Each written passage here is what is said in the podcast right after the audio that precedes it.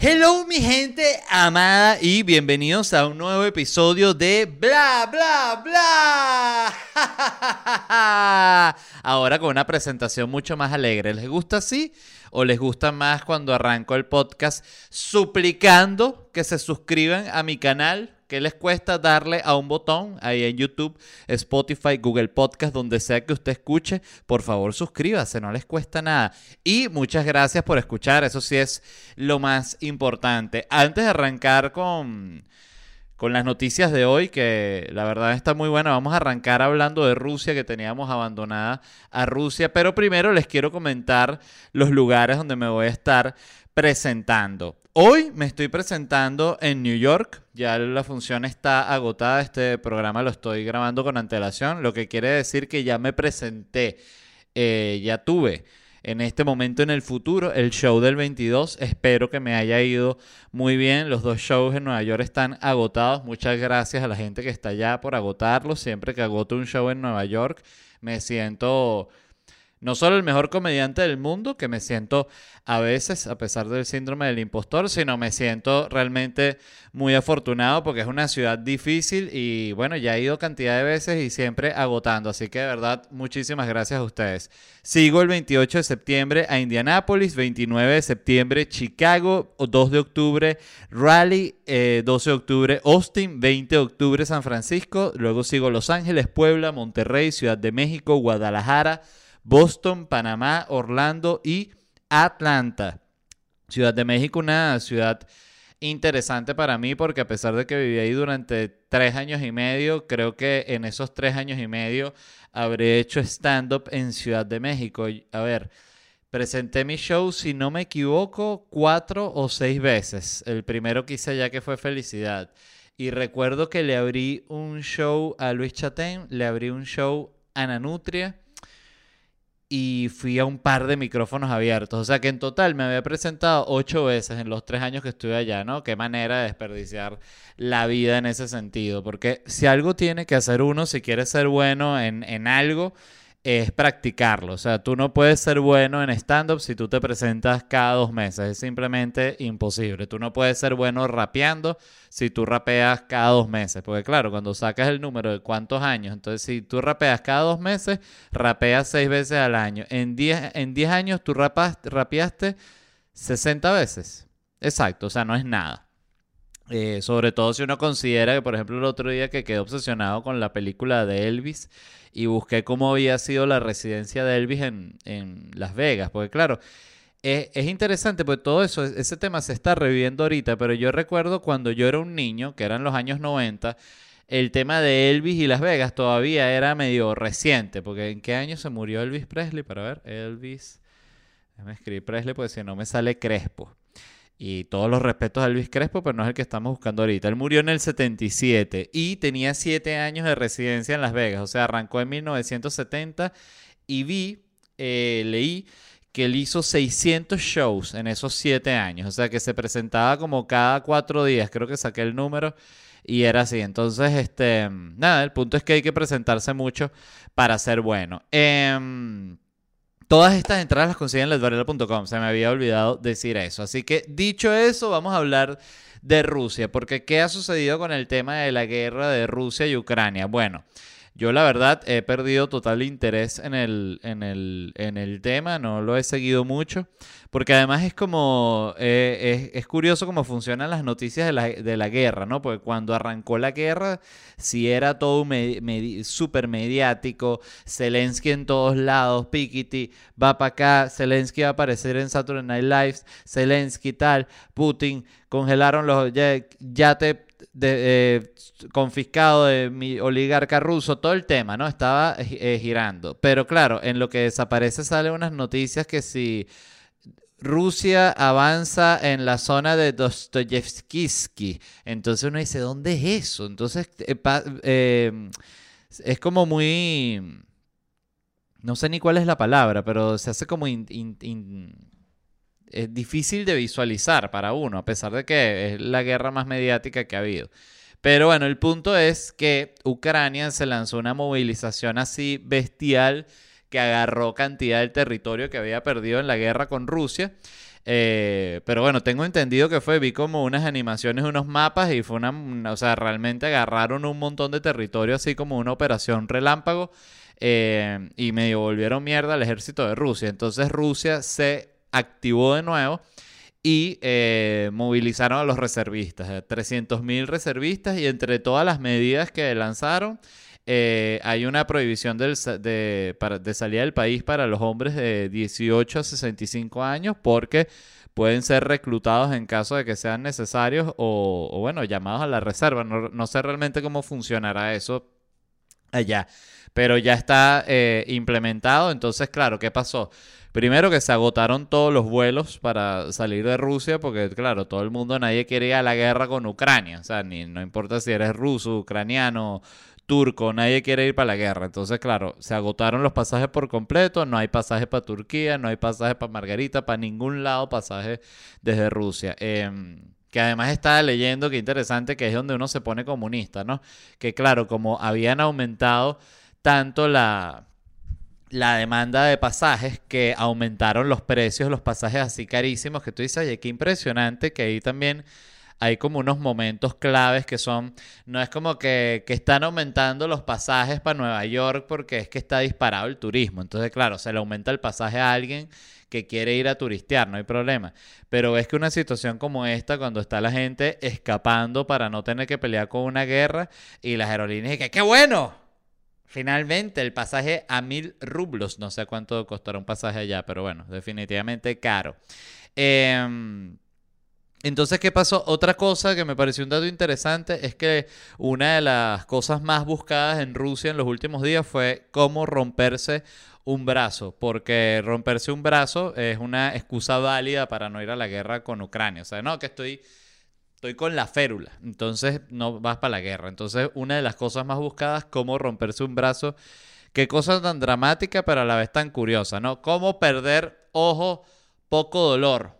No, bueno, no hay forma, bueno. Entonces, párteme este con un, con un bate, pero dame que no me duela tanto. O sea, rómpeme, no me lo tienes que romper, pero que no me duela tanto. Y bueno, claro, mejor, mejor fracturas que balazos. Pero qué cosa tan terrible esa que está pasando en Rusia y que ha pasado además en toda la historia y en otros países. ¿Qué es eso? Que por un capricho de Putin, que fue por una guerra, eh, una persona que está allá de repente tiene que estar viendo qué coño hace con su vida porque lo van a reclutar para que ir a pelear con los ucranianos que, o sea, qué cosa tan, tan absurda, ¿no? Que son de esas cosas que, no que uno pensaría que no van a existir en un mundo moderno, pero que pensarías que van a como existir menos, pero la verdad es que no.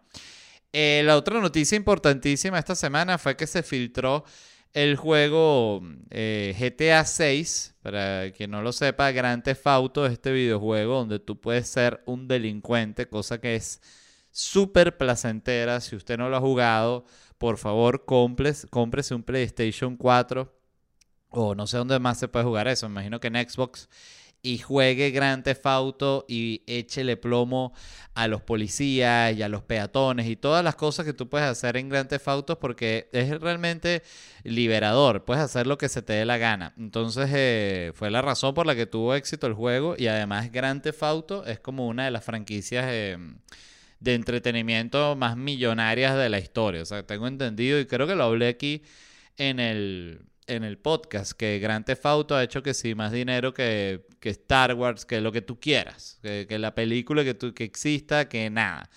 Entonces, ¿qué pasó? Que un hacker entró como a los servidores de, de Rockstar Games, obvio con su laptop, ¿no? Y todo eh, oscuro, muy oscuro el cuarto de él y todo como verde, ¿no? Verde así, unos detalles verdes fosforescentes. Entonces está el hacker así en su cuarto y dice, vámonos a hackear. Y le empieza a dar ese teclado. Así es que se hackea. Tú, tú cuando vas a hackear tienes que estar preparado para echar teclado hasta las 2, 3 de la mañana, si empezaste a 6 de la tarde. Hasta que, pa, entró de tanto tecleo que pudo entrar en el sistema eh, le sale hasta un aviso, sistema roto, acceso a todos los archivos millonarios. Y el tipo robó, bueno, no, no robó, no se sabe qué es todo lo que robó, pero publicó en un foro de, fanáticos de Grand Theft Auto 90 imágenes y clips de Grand Theft Auto 6. Este es uno de los juegos más esperados de la historia. Eh, y dijo que es posible que pueda filtrar más datos pronto, el código fuente, activos de GTA 5 y 6 y la compilación de pruebas de GTA 6. No sé qué es nada de eso, pero asumo que es muy importante. El código fuente sí sé, el código fuente es como un, envase que está, está full de, de código que es el código fuente. Entonces, cuando los desarrolladores están haciendo una parte del juego, le dicen al jefe desarrollador, mira, necesito más código fuente. Y él va y él le echa un poquito de código fuente. Un toque, porque si no, después dice, no, solo nos queda la mitad de código fuente. Empiecen a rendir el código. Entonces, eso no es para nada así. Pero es como yo me lo imagino, pues, y este es mi podcast yo digo lo que yo quiera. Si usted quiere decir lo que usted quiera, le recomiendo que se haga un podcast que, por cierto, hacer un podcast es la cosa más fácil del mundo a nivel de producción, no a nivel creativo ni de trabajo y todo eso es otro, otro tema, pero a nivel de producción es demasiado sencillo.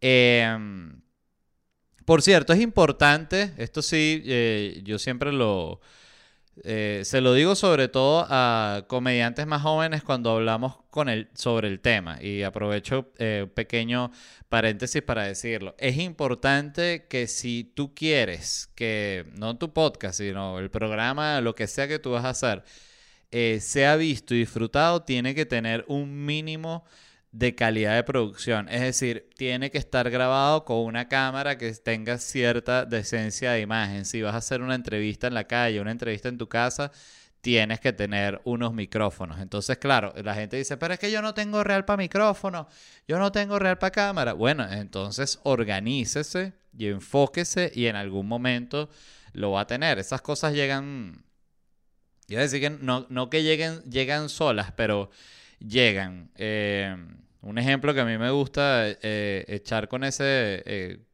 con ese tipo de historia es que yo recuerdo la primera vez que yo me reuní con un abogado para sacar la visa de trabajo de aquí de Estados Unidos y él me dijo todos los requisitos que yo tenía que llevar, más lo que yo tenía que pagar, más que tenía que tener un sponsor, más que todos estos papeles, más que tienes que tener unos artículos. Y yo dije, yo recuerdo que salí y, lloré, no, no mucho lloré, pero se me aguaron los ojos como de tristeza porque dije, no tengo los requisitos, no me voy a poder sacar la visa de artista y no voy a poder venir a trabajar para acá. Y me hizo sentir muy mal. Y pasaron, em, ¿cuánto pasó desde eso hasta que la saqué?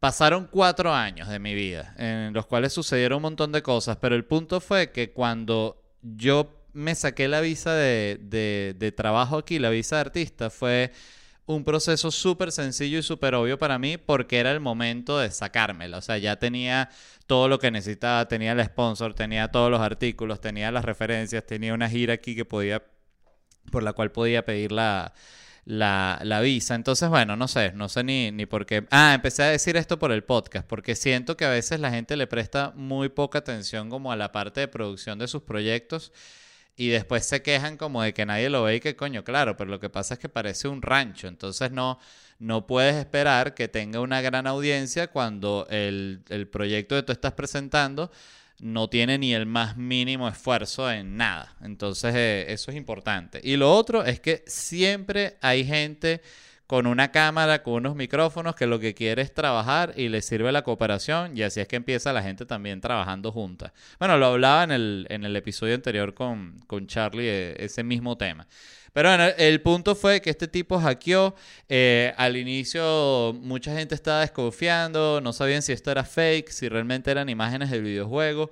Las imágenes del videojuego se ven increíbles. Este, pero, ajá, ¿por qué hizo esto este hacker? ¿Cuál era la intención de él? Bueno, primero porque pudo, porque es un buen hacker, tiene su cuarto oscuro con sus detalles verde fosforescente. Entonces, claro, ya tiene, de nuevo, lo venimos a, lo que. No, que yo quiero hackear, hackear, pero yo no tengo ni laptop ni tengo cuarto oscuro con detalle verde. Bueno, entonces usted no puede hackear, hermano. O sea, tiene que esperar a tener su cuarto oscuro. Entonces, todo es paciencia. Hay que tener paciencia.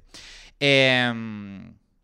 Bueno, este tipo lo que quería era, bueno, obvio, obtener algún tipo de beneficio económico. Él está intentando ponerse en contacto con la gente de Rockstar, pero la gente de Rockstar, que es la productora del videojuego, más bien le está lanzando el FBI y tal. Y este tipo, ah, es así. Entonces voy a vender el código fuente de GTA V.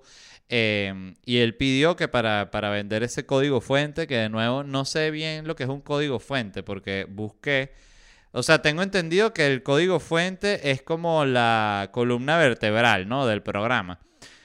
El código fuente de un programa informático es un conjunto de líneas de texto con los pasos que debe seguir la computadora para ejecutar un cargador. El código fuente de un programa está escrito por un programador en algún lenguaje de programación. Ok, todo eso estuvo medio doctor obvio, lo del programa de doctor...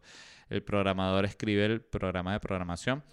Eh, pero este hacker pidió, escuchen esto, nada por debajo de las cinco cifras.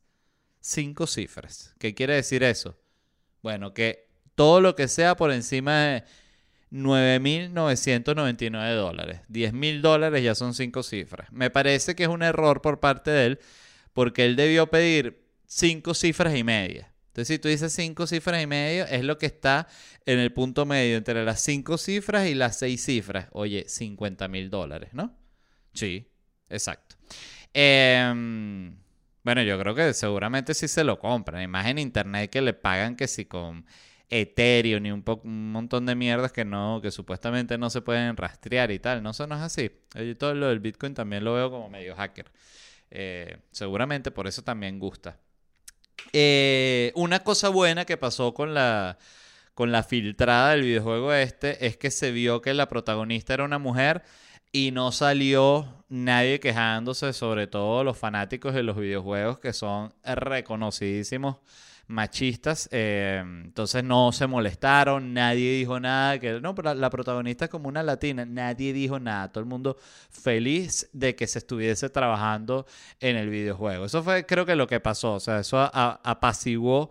A, a, los machistas y a todo el tema, pero me, me pareció la verdad una noticia positiva porque es que hay mucho loquito actualmente que vive molesto por vainas que son como de niño, que sí que la sirenita es negra, que entonces Batman va a ser chino, que, que Godzilla es ecuatoriano. Señor, ese no es problema de usted, ese es solo problema de la gente de Godzilla. Si la gente de Godzilla quiere que el nuevo Godzilla sea eh, chiquito así, entonces son los problemas de que llega el Godzilla demasiado chiquito, no puede destruir la ciudad, lo tienen que pagar un terapista porque está en un ataque de depresión. Bueno, esa es decisión de ellos. ¿Es una Godzilla raro? Sí lo es. No, que Batman va a ser chino. Me, me, me, me extraña porque cuando veo los ojos de Batman, los, los, los, ojos afilados, me confunde. Bueno, ese no es problema de usted. O sea, Batman puede ser chino, Batman puede ser de cualquier color, de cualquier raza, cualquier nacionalidad. En algún momento va a existir un Batman latino, para que lo sepan. Entonces hay gente que ahí los mismos latinos se van a molestar. ¿Cómo va a ser latino Batman si todo el mundo sabe que nosotros los latinos somos una cagada? Porque los latinos, ¿verdad? Eh, hay que decirlo, tenemos el peor autoestima que yo he visto. Es una cosa impresionante. Yo pensaba erróneamente que era algo solo de los venezolanos, que los venezolanos teníamos baja autoestima, que me parece que lo tenemos, pero después cuando fui conociendo otra gente de Latinoamérica, México, entendí que la baja autoestima es una cosa del latinoamericano. Eh, me gustaría saber más y genuinamente leer más sobre el tema pero, pero bueno, tengo que buscar y ahorita estoy haciendo un podcast, así que no es el momento para la investigación. Eh, pero nada, el punto es que se liquidó este juego, tampoco es la, la mayor tragedia, dijo la gente de, de, GTA. Y eh, otra noticia que salió también importante, que salió, eso creo que eso sí creo que fue hoy. Hoy es, bueno, hoy no es hoy porque esto lo estoy grabando para el futuro. Salió hace dos días la noticia de que Twitch iba a reducir. Eh, actualmente Twitch le da de las suscripciones a los, a los creadores de contenido, a los streamers, el 70%. O sea, de una suscripción de 5 dólares, el 70% se lo queda el streamer y el 30% se lo queda Twitch. Ahora Twitch va a bajar la, el porcentaje del, del streamer a 50%. Entonces se lo va a quedar 50% Twitch y 50% los creadores de contenido. Y de verdad, son unos estafadores, ¿no? Porque ellos ponen publicidad que joden Twitch. Pero bueno, nada. ¿Qué se le hace? Eh, yo siento que ahí los streamers, los grandes, grandes, se podrían organizar de verdad para protestar en contra de esto y que les den, oye, un porcentaje porque son ellos los que llevan la gente a la plataforma. Es muy absurdo eh, estarles quitando el 50%. Me parece que ya el 30% es que jode. Este. Pero bueno, eh, si te pones a ver, eh, cantidad de otras plataformas ni siquiera pagan nada. O sea, Spotify todavía no paga nada a los podcasts, por ejemplo. YouTube, bueno, YouTube paga bien si, si, si te va muy bien. Pero el, tema con YouTube es que a mí siempre me, me lo pregunta gente y me dice como que, bueno, pero ¿cuántos views tengo que tener para poder vivir de YouTube? Si tú quieres vivir de YouTube, tú tienes que estar en los millones de views al mes, eh, varios millones, no un solo millón. Este, y tener videos con millones de views es sumamente difícil. Sea, dificilísimo, dificilísimo, me parece lo más difícil del mundo. O sea, y pareciera que es fácil porque como él te da la impresión, porque justamente cuando tú te metes en, el, en la página de YouTube, ya él te recomienda puros videos que le están yendo bien. Entonces tú ves un video que tiene 500 mil views, otro que tiene 8 millones de views, 5 millones de views. No te suele recomendar videos que le esté yendo mal. Em, pero realmente tener videos en los millones de views es sumamente difícil. Em, yo he tenido la suerte de estar en varios videos que han pasado del millón de views y en muchos casos lo pasan en, años, por eso la gente que puede meter un millón de views en un mes o en una semana está realmente en un porcentaje muy pequeño de los creadores de contenido, genuinamente difícil. Em, pero a lo que iba con esto, ah, se me fue para acá. Ah, no, nada. Eh, que bueno, nada, eso, que Twitch le va a quitar más porcentaje a los creadores de contenido. Vamos a ver cómo resulta eso, porque también YouTube Gaming está contratando cantidad de gamers y de streamers. Eh, Facebook Gaming también está contratando gente. Entonces creo que va a pasar, puede pasar ahorita un poquito como le está pasando a Netflix, que Twitch es definitivamente la plataforma de los streamers. Pero basta con que YouTube cambie de gerencia y pongan a, un tipo más agresivo en gaming y se traiga que si a un Ibai, a una Auronplay, y se traiga XQC, XQC o cualquiera de los grandes gringos a, a, otra plataforma, como ya suele suceder, ahí ya Twitch no puede estar abusando porque, bueno, se les termina ahí todo el mundo para el carajo.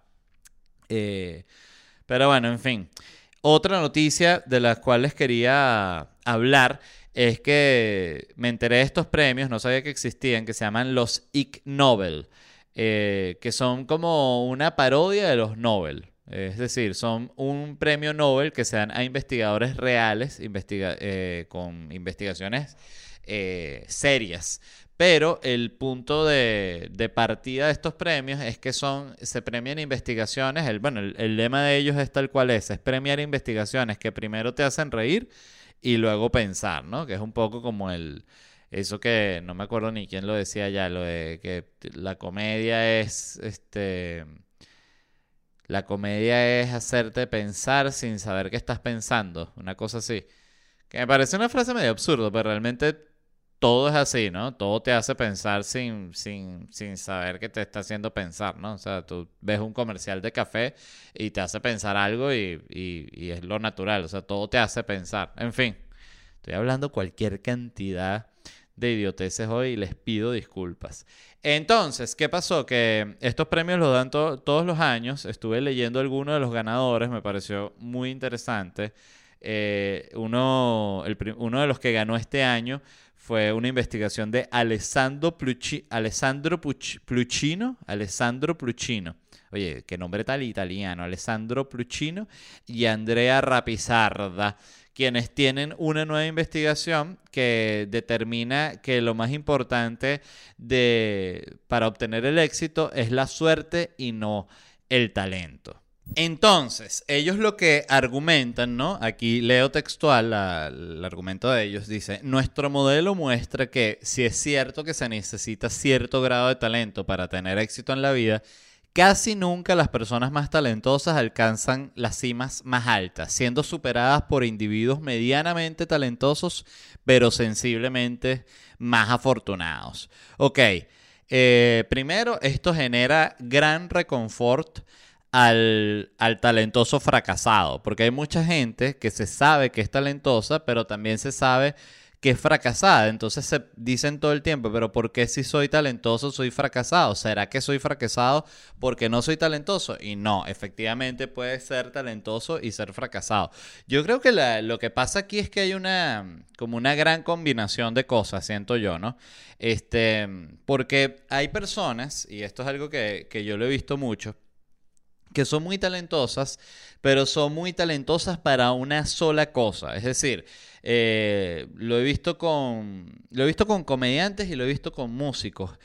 Es gente que es muy buena, pero que no saben que tienen que grabar algún tipo de programa porque si no nadie va a ir para sus shows. No saben que tienen que trabajar redes sociales porque si no nadie se va a enterar que tienen un show y si nadie se entera que ellos tienen un show, no van a poder hacer el show por lo tanto no van a poder crecer profesionalmente. Entonces, eh, siento que a veces lo que pasa es que se le da demasiada importancia también al talento específico de la actividad y no se le da nada de importancia a todos los otros talentos que tienen que haber alrededor. Ejemplo, hay gente que es buenísima. Eh, buscando financiamiento. Eso es un talento importantísimo. Entonces hay gente que es buena en eso. Yo estoy seguro que hay científicos que no son los mejores científicos, pero que son muy buenos buscando financiamiento. Entonces, coño, pueden financiar sus investigaciones. Entonces, no, pero es que es más talentoso aquel. Bueno, ¿qué hacemos? Es muy difícil, ¿me entiendes? Em, entonces yo siento que es como un, balance ahí. Ellos el... También siento que eh, el, argumento de ellos, ¿no? Eh, en cierta forma estoy en desacuerdo porque es como que es mentira que si tú te pones a esperar y ya, que, el trabajo, que, te suceda algo, no va a suceder nada. O sea, no es como que, ah, bueno, entonces me quedo en mi casa y ya en algún momento a mí me estarán llamando para decirme que yo soy el presidente de Apple. Eso va a pasar. Y eso es mentira. Entonces siento que quizás lo que, lo que no, me, no me convenció del estudio es que yo diría que el si tienes éxito o si fracasas, eh, yo, ojo, yo sí creo que depende definitivamente de la suerte y ya noté un ejemplo con el cual creo que, se comprueba que depende totalmente de la suerte el, éxito o el fracaso en la vida. Em, pero lo que sí creo es que siempre parte del trabajo. Es decir, un músico que esté en la batalla por ser exitoso o ser un fracaso, tiene que tener un disco. Es decir, ya tuvo que trabajar para que pase el, éxito o el fracaso, tiene que haber un trabajo previo. El que no saca el disco nunca está ni siquiera en el juego. Entonces no puede decir que fracasó porque nunca sacó el disco.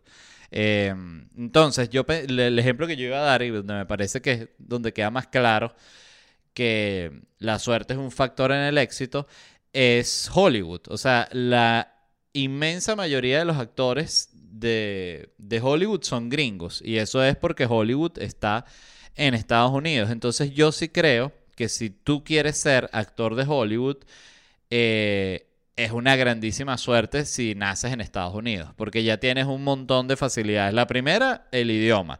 La segunda, que eres de aquí. No vas a tener que sacarte una visa de artista, no te vas a tener que venir eh, cruzando la frontera para poder tener acceso a hacer un casting en Los Ángeles. Eh, la tercera, que bueno, es, tu cultura dentro de todo, no estás representando ningún sector, no es como el latino que llega, entonces bueno, ah, hay un espacio para un latino, mételo ahí, o sea, entonces sí hay un, enorme factor de, de suerte en ese sentido. Este, si tú eres de, qué sé yo, de... si tú quieres ser reggaetonero y tú naces en Puerto Rico, oye, eso es un factor de suerte porque estás naciendo en el epicentro de la vaina, donde ya hay disqueras, donde, donde ya han salido cantidad de artistas. Eso es como si tú quieres ser futbolista y naces en Brasil. Siento que definitivamente debes tener más facilidades que si quieres ser futbolista y naces en Canadá, no sé, estoy diciendo cualquier cosa. Pero creo que es así. No es lo mismo si tú quieres ser el mejor reggaetonero del mundo y naces en Norcorea. Obvio te va a costar muchísimo más. Primero, no vas a poder sacar el disco en Norcorea. Si, si logras salir de Norcorea, que ya es una pesadilla salir de ahí, vas a estar en, Corea del Sur, que no quieren a los norcoreanos, entonces no van a querer escuchar el disco de reggaetón. Entonces, sí, definitivamente la suerte es un factor porque tú no decides dónde naces, es simplemente un factor de suerte. De hecho, eh, yo siento que deberían hacer un estudio sobre qué tanto influye el lugar en el que tú naces en tu éxito o fracaso eh, al final. Este, pero yo sí creo que o sea, mi opinión es que si tienes éxito o si tienes fracaso, siento que está totalmente en la suerte, pero solo para la persona que está trabajando por eso. Es así. O sea, no siento que una persona que no está trabajando para nada en lograr el éxito pueda acceder a, él jamás. siento que es absolutamente imposible. Pero bueno, eso, la gente tiene tiene habilidades distintas. Hay gente, por ejemplo, yo he conocido gente que es muy buena con las relaciones públicas. Entonces son excelentes conociendo gente que al final los ayuda a, entrar en lugares, a, a, presentar proyectos. Pues si tú quieres, por ejemplo, presentar un proyecto para un canal o para una radio, o para una productora, bueno, la, verdad es que tú tienes que tener contactos, porque tienes que tener, conocer a alguien, la productora, con que te ponga en contacto con un director para tú poder presentar el proyecto. Entonces, todo esto forma parte de, de la fórmula. O sea, creo que no es una sola habilidad la que hace que la gente llegue al éxito. Ni siquiera los deportistas, porque incluso los deportistas tú ves que muchas veces era gente que tuvieron las mismas facilidades que podía tener cualquier otro en el sentido de que pudieron estudiar en una buena escuela de fútbol, tuvieron todo el apoyo que necesitaban, pero ves como hay gente que era muchísimo más enfocada que otras. Por ejemplo, hay un... La historia de Luis Suárez, yo no sé si si la conozcan, pero Luis Suárez era un tipo que era básicamente como ustedes se imaginen que es Luis Suárez, que era un tipo que medio no servía para nada, era como un tipo que no le importaba nada, no le importaba el fútbol, no le importaba nada. Eh, pero era muy bueno en fútbol, era lo que él sabía hacer, era un, un, verdadero deportista, un atleta. Y él conoció a la mujer que es su esposa, que no conozco el nombre, se enamoró de esa mujer, este, que tengo entendido además era una mujer que estaba como por encima de la clase social de Luis Suárez. Entonces, para, para entonces Luis Suárez era como casi como una princesa de Disney, ¿no? Con esta mujer que lo voy a lograr y mi princesa encantada me va a sacar de aquí, de Uruguay, de donde no sé qué, dónde es que es Luis Suárez. Este, vamos a buscar dónde es Luis Suárez. Pero el punto es, y esto es lo interesante de Luis Suárez, que esta mujer, la familia, eh, se mudó a España y Luis Suárez se quedó solo en Uruguay pelando bola y sin su mujer. Entonces, ¿qué pasó?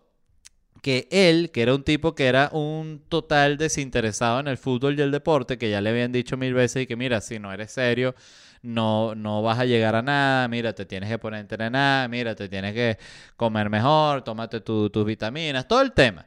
En lo que esta mujer se fue a Europa y él se quedó solo, él dijo, ok, la única forma que yo tengo de llegar a Europa es a través del fútbol, porque yo no soy bueno en más nada.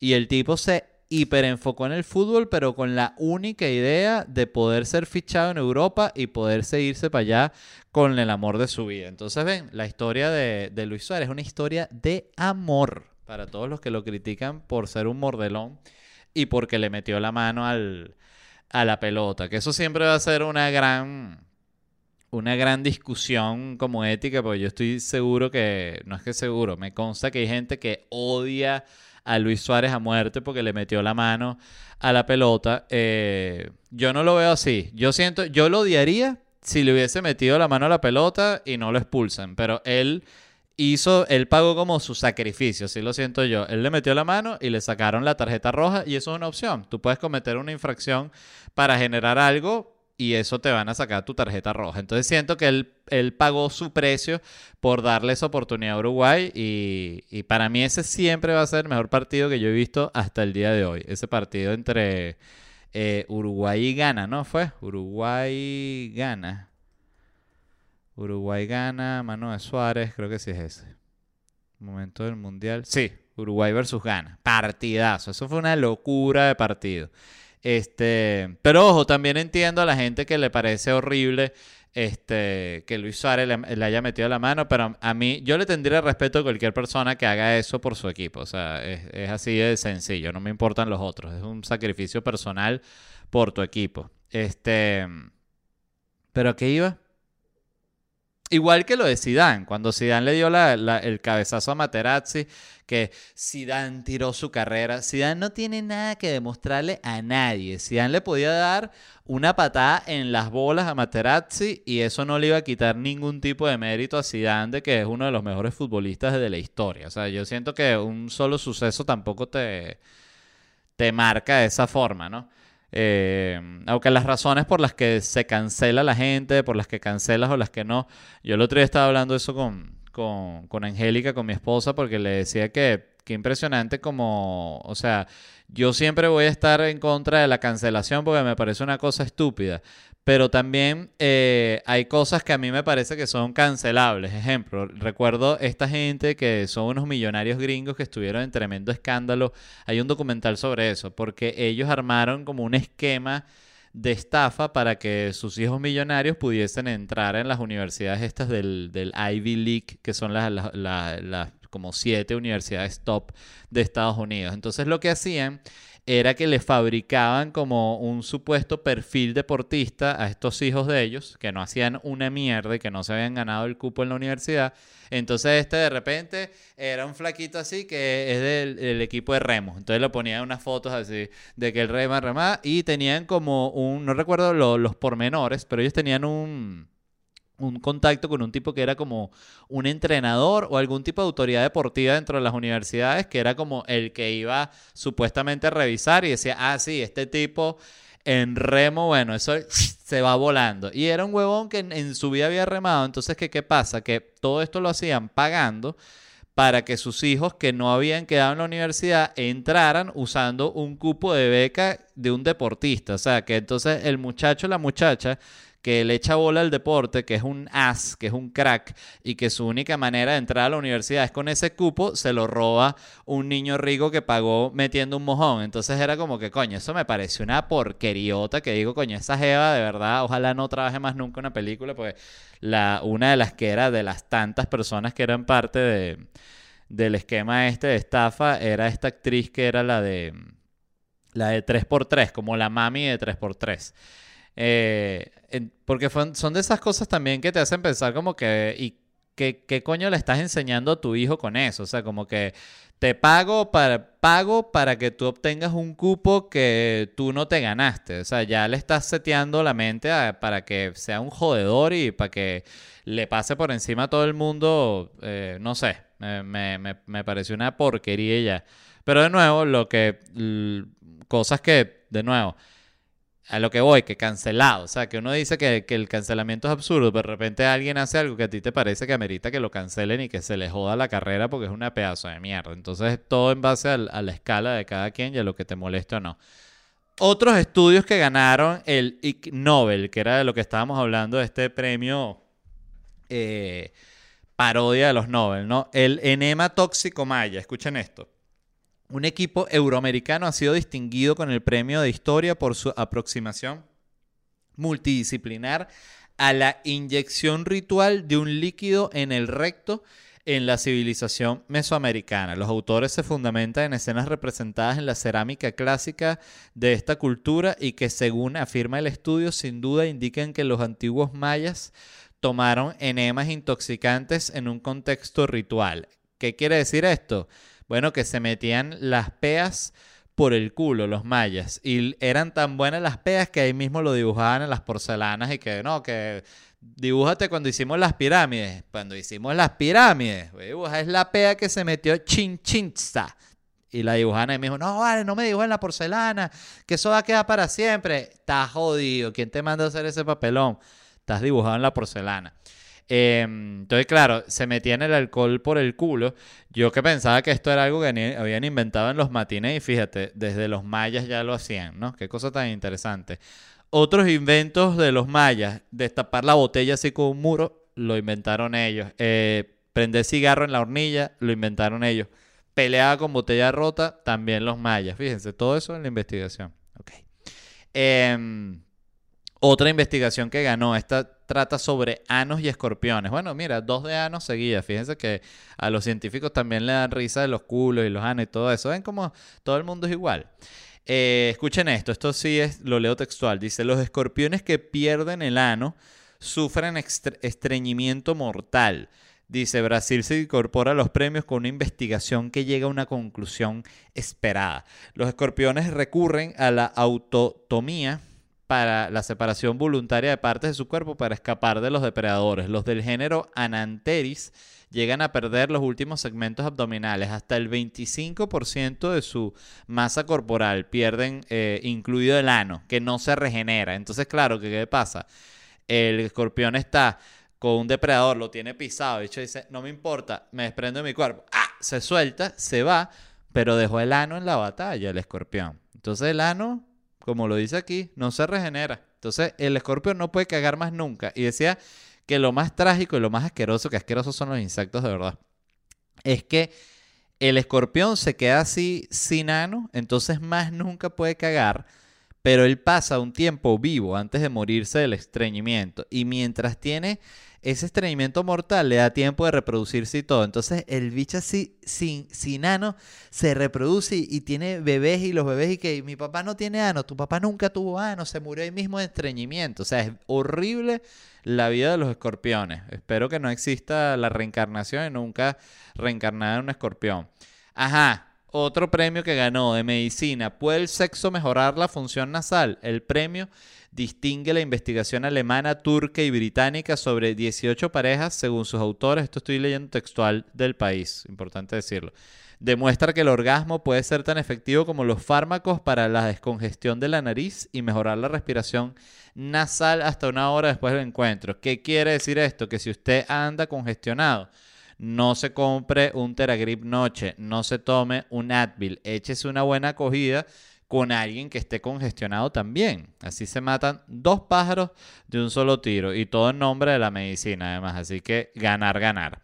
Química, escuchen este, el olor del público en el cine como herramienta para clasificar películas. Un equipo de Alemania, Reino Unido, Nueva Zelanda, Grecia, Chipre y Austria, oye, deberían haber hecho el estudio sobre cómo pudieron coordinar ese sentido decidió que el olor corporal de los espectadores es significativo para conocer el género de una película y la edad recomendada para verla. El estudio a través de las pruebas de olor corporal de la audiencia revela los niveles de violencia, sexo, comportamiento antisocial, uso de drogas y lenguaje inapropiado en la cinta proyectada. Bueno, es medio evidente, ¿no? O sea, si tú vas para un cine y un olor insoportable a, alcohol y a cigarro, tú sabes que eso no va a ser una película de Disney, ¿no? Porque los niños no suelen oler alcohol y cigarro, pero de repente si es una película de Tarantino, sí puede, yo creo que de repente oler un poquito más alcohol y cigarro.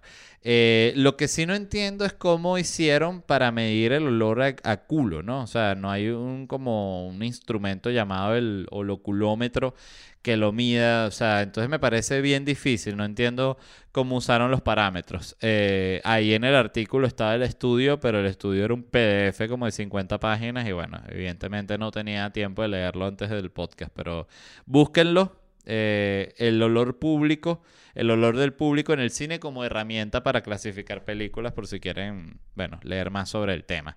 Eh, otra, economía. Esta me pareció genial. Dice, la obesidad de los políticos de un país es, es un indicador de corrupción. Esta es la premisa de la investigación de un grupo francés, suizo, australiano, austríaco y checo, que le ha valido la... Oye, pero ¿cómo hace esa gente para trabajar todo eso? Como unos científicos así, ah, y se comunican y empiezan a sacar el estudio, o sea, me, me llama la atención. Eh, dice, según el estudio, las imágenes de 299 ministros de 15 países que formaron parte de la Unión Soviética demuestran que la masa corporal está altamente relacionada con indicadores convencionales de corrupción. Bueno, esto ya lo sabía cualquier latino, yo creo, cualquier persona que venga de un país del tercer mundo sabe que definitivamente la obesidad está relacionada a la corrupción. Eh, sabemos que es porque, bueno, simplemente el corrupto cae como en una ya degeneración absurda en la que no le importa nada. Eh, muchas veces creo que también no pueden ni siquiera salir para la calle porque la gente les grita, ¡maldito! Entonces, claro, van engordando, están todo el día en la casa viendo Netflix. Entonces, bueno, es una cuestión como natural. Por otro lado, y aquí es donde hay que analizar las cosas, este estudio promueve la gordofobia, porque tú estás diciendo que todos los gordos son corruptos. Eso es mentira. O sea, existe el, el gordo, el gordo, el gordo honesto. Entonces hay que más bien sacar un estudio de dentro, o sea, hacer un estudio puro gordo y saber y sacar un porcentaje de cuánto porcentaje de los gordos son corruptos y cuál es honesto y compararlo con un estudio con flaquito, gente flaquita, flaquita. Que por cierto tú te pones a ver y en Hollywood se ve tan poca gente gorda como gente así flaquita, flaquita. Tipo la muchacha que le gusta Spider-Man. Spider-Man, la de Tobey Maguire, que hay una vecina que es como hija del ruso que, le, que está enamorada de Spider-Man. Y es una chama flaca, bella, es hermosa. Pero flaquita. Es muy raro ver a gente así en películas de Hollywood. Es tan raro que tú dices, mierda, mira qué, qué flaca esa persona. O mira qué gordo. Este, entonces, bueno, este es un estudio que quizás promueve la gordofobia? No lo sabemos, habría que analizarlo mejor. Eh, el último que tengo aquí anotado en cuanto, en cuanto a los estudios es que los hombres desarrollaron barbas para protegerse de los golpes en la cara. Eh, originalmente se pensaba que los hombres desarrollaban barba como para verse más eh, agresivos o atractivos, dominantes, pero no, es simplemente para recibir golpes en la cara. Entonces dice que funciona de manera similar al largo de la melena de un león, que es como dice que la melena del león es tan gruesa que protege al león en la garganta y en la mandíbula de ataques letales. ¿Esto será verdad? Yo siento que esto es mentira. la melena del león, beneficios. Ahorita esto siento que es una brujería. Melena, melena de león es un hongo. Ah, no, claro, esto es un hongo. Entonces decir que mejora el sistema inmunológico. Yo que la melena de león. No, melena de león, beneficios voy a poner para el león. No, melena de león me sale puro el hongo, vale. Melena de león, animal. ¿Para qué sirve la melena de león animal? Hasta ahora no se había encontrado una justificación para la melena. Algunos creían que los fuertes, abundantes pelos servían como protección en las peleas con otros. Sin embargo, los leones más pelados no parecen presentar desventaja en las luchas. Claro, ¿eh? La discriminación con el león calvo. Entonces, no, que yo soy león calvo, que yo no puedo ser el león más arrecho. ¿Cómo que no? León calvo también lo logra. Entonces, fíjense, mucho cuidado, mucho cuidado. Eh, ¿Qué era lo otro? Ah, bueno, les tengo aquí una, última noticia. Eso era todo respecto a los, a los Ig Nobel. Por cierto, me encantó esa que existieran esos premios, como el, el lado cool de los científicos, además del beneficio gigante que traen a la humanidad, menos los que inventan armas biológicas. Em, ajá, escuchen esto, esto me pareció fantástico porque es que explotó toda una polémica y una teoría conspirativa en el mundo del ajedrez, porque el tipo que es como el Messi del ajedrez, que es Magnus, Magnus Carlsen, eh, perdió en un torneo frente a otro tipo, que es un maestro del ajedrez también, que se llama Hans Niemann, ¿no? ¿Qué pasa? Que Hans Niemann es un jugador que está muy, muy, pero muy por debajo del nivel de este campeón Magnus Carlsen. Entonces, claro, Magnus Carlsen, luego de que perdió con Niemann, se retiró del torneo. Estoy echando un chisme del mundo del ajedrez. Finalmente, la gente del ajedrez que coño, al fin, al fin. Este, entonces, ¿qué pasó? En lo que, en lo que Carson perdió con Niemann, se retiró del torneo y después publicó en Twitter un fragmento, un video de Mourinho, que, que, en el que Mourinho dice, si hablo, me meto en problemas. Entonces todo el mundo lo agarró como que, coño, Carson está lanzando una punta, como que algo está pasando. Entonces, ¿qué pasó? Que empezó toda esta teoría de conspiración de que Carson lo que quiso decir con ese tweet y al, retirarse del torneo es que este Niemann le había hecho trampa. Entonces empezaron las teorías, ¿cómo le hizo trampa? Si en los torneos de ajedrez revisan que la persona no tenga nada y tal. Y entre el millón de teorías conspirativas salió una súper particular que dice que Niman hizo trampa con unas bolas anales. O sea, que se mete como unas bolas anales que pasan, me imagino, como una corriente o una vibración y esa vibración le da a él la, la señal, pues, o sea, eh, caballo a D4, entonces, pip, en el ano, ¿no? Pap, pap, pap. Entonces él sabe, caballo, ta, ta, ta, te puede tener una medición, es fácil, ¿no? Eso es cuestión de poner como aprenderse uno, uno, uno, unas señales, ¿eh? ¿no? no es tan difícil cuando tú quieres ser campeón. Entonces, claro, ¿qué pasó? Que lo de las bolas anales es totalmente absurdo pero agarró tanto, tanto, pero tanto vuelo que hasta el mismo Niman, desesperado, dijo, bueno, pero si quieren saber que yo no tengo bolas anales, yo juego desnudo. Entonces parece que Niman, en su locura, va a tener que jugar desnudo para que sepan que él no usa las bolas anales. Y no solo va a tener que jugar desnudo, y esto muchas disculpas con Hans Niemann en su familia, va a tener que jugar con el culo pelado, porque es la única forma de que se vea que efectivamente no hay bolas anales. O sea, de hecho, si quieren ser incluso más extremos, lo que le tienen que meter es como una cámara de estas de cuando te hacen un, una revisión intestinal y así, la cámara, solo apunta la cámara en el ano para ver que no están las bolas adentro, las bolas anales, eh, estas computarizadas que usa que usa este tipo, ¿no? Entonces, este, me parece horrible, ¿no? Y fíjense, fíjate cómo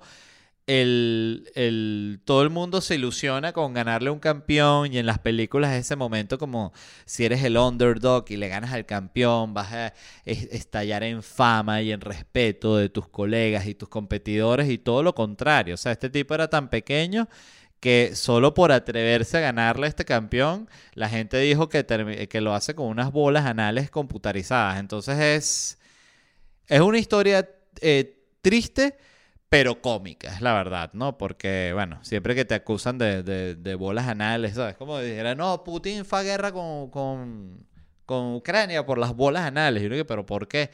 Porque las bolas anales le, le, le envenenan la cabeza a Putin. Él es adicto a ellas. Pero qué bolas anales son esas. Bueno, las que usa Putin. Eso es todo por hoy. Muchísimas gracias a todos los que escucharon. Se les quiere un montón. Les recuerdo los lugares donde me voy a estar presentando de manera más inmediata. Indianápolis, Chicago, Raleigh, Austin, San Francisco y Los Ángeles. Luego sigo a México, Puebla, Monterrey, Ciudad de México y Guadalajara. Regreso a Estados Unidos, hago Boston, luego Panamá. Orlando y la primera función de enero del año que viene es en Atlanta. Así que visiten ledvarela.com si quieren conseguir entradas. Recuerden suscribirse al podcast. Se les quiere mucho y bye.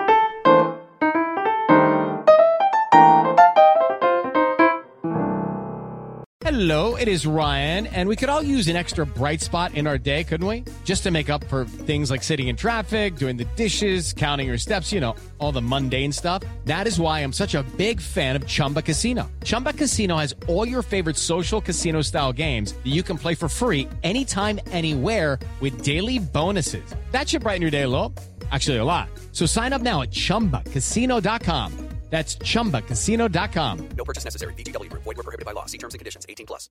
¿Estás listo para convertir tus mejores ideas en un negocio en línea exitoso? Te presentamos Shopify. Tal vez no lo sabías, pero nuestro podcast More Than Mamis es un negocio y lo empezamos por supuesto para desahogarnos y hablar sobre la maternidad, no para convertirnos en expertas de ventas y del e-commerce. Así que sí, necesitábamos ayuda para vender nuestro merch y poner en marcha nuestra tienda. ¿Y cómo suena con Shopify?